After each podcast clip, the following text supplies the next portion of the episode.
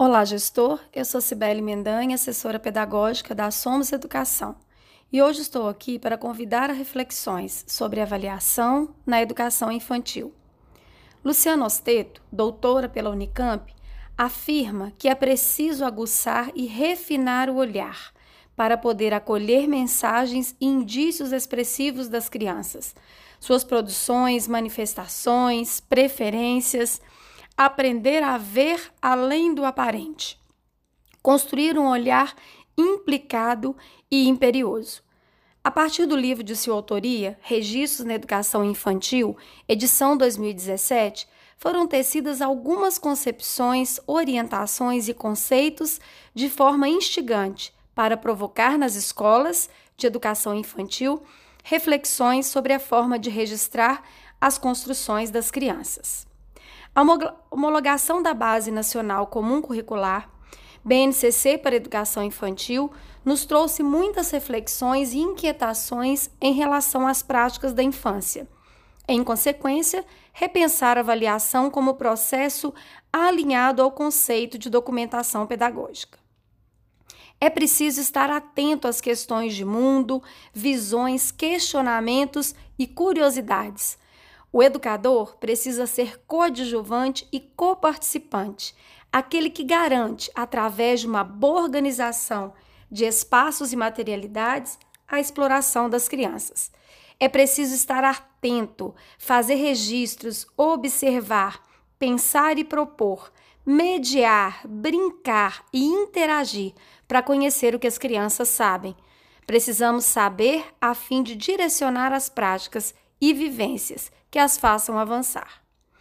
Planejar com dedicação, pensar boas perguntas que incitem pensamento e a troca. Organizar situações, por exemplo, em que as crianças possam interagir tanto com objetos, pessoas, com outras crianças e coisas, construindo e reconstruindo os seus saberes. É preciso planejar para saber avaliar não se avalia com os melhores instrumentos e ferramentas que sejam, se não se sabe para quê, por quê e onde se quer chegar.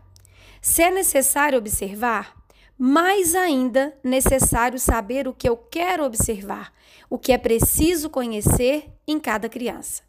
A partir do momento que conheço os objetivos de aprendizagem de cada experiência promovida, é que eu consigo pautar o meu olhar e a minha escuta enquanto professor.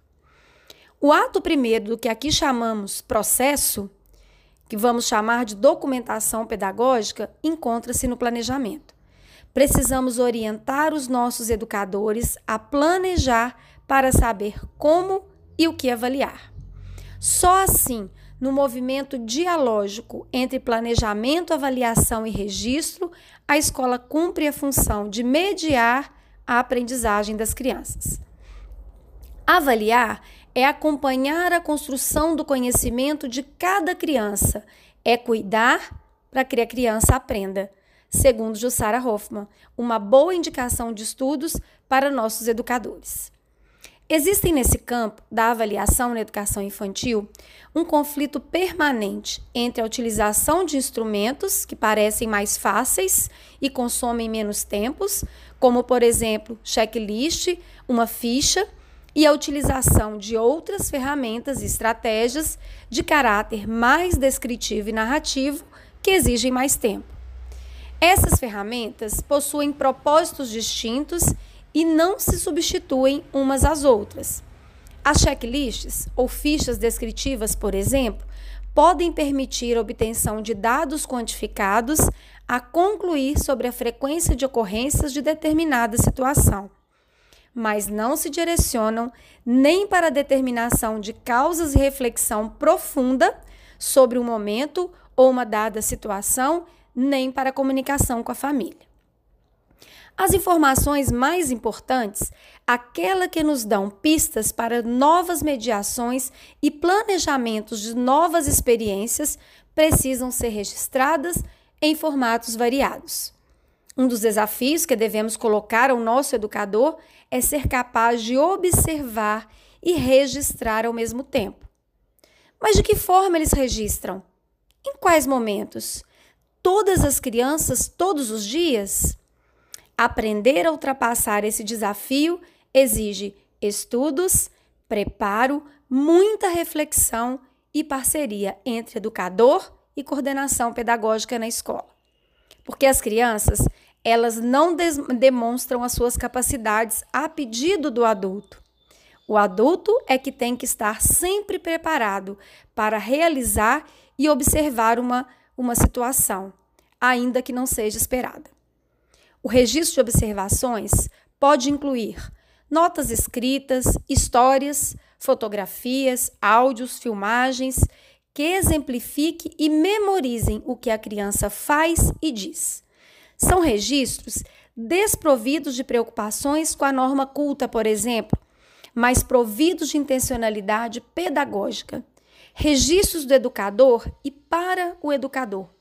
Um registro que seja capaz de memorizar a aprendizagem ou evolução de cada criança. Existem registros clássicos, como blocos de folhas numa prancheta, gravações pelo celular, cadernos de registro, como se fosse um diário. Nestes portadores estão a chave para o sucesso da aprendizagem das nossas crianças. Deles nasce a avaliação, a intenção e os registros formais necessários para a escola e para o processo de avaliação. Onde não há registro, não há avaliação, não há processo. O registro é história, memória individual e coletiva, eternizados na palavra grafada, já dizia Madalena Freire. Não há condições de elaborar um relatório, por exemplo, ou preencher uma ficha se não acompanhamos e registramos todo o processo durante um dado período. Precisamos registrar a narrativa de cada criança. Neste caso, onde não há um registro da narrativa do processo em que aconteceu ou ocorreu uma aprendizagem, a avaliação precisa ser repensada na escola. Pense nisso e dialogue com seus educadores a fim de organizar formas de registros que contribuam com a documentação pedagógica e avaliação da sua escola. No próximo podcast, falaremos do relatório individual e da prática pedagógica. Até lá!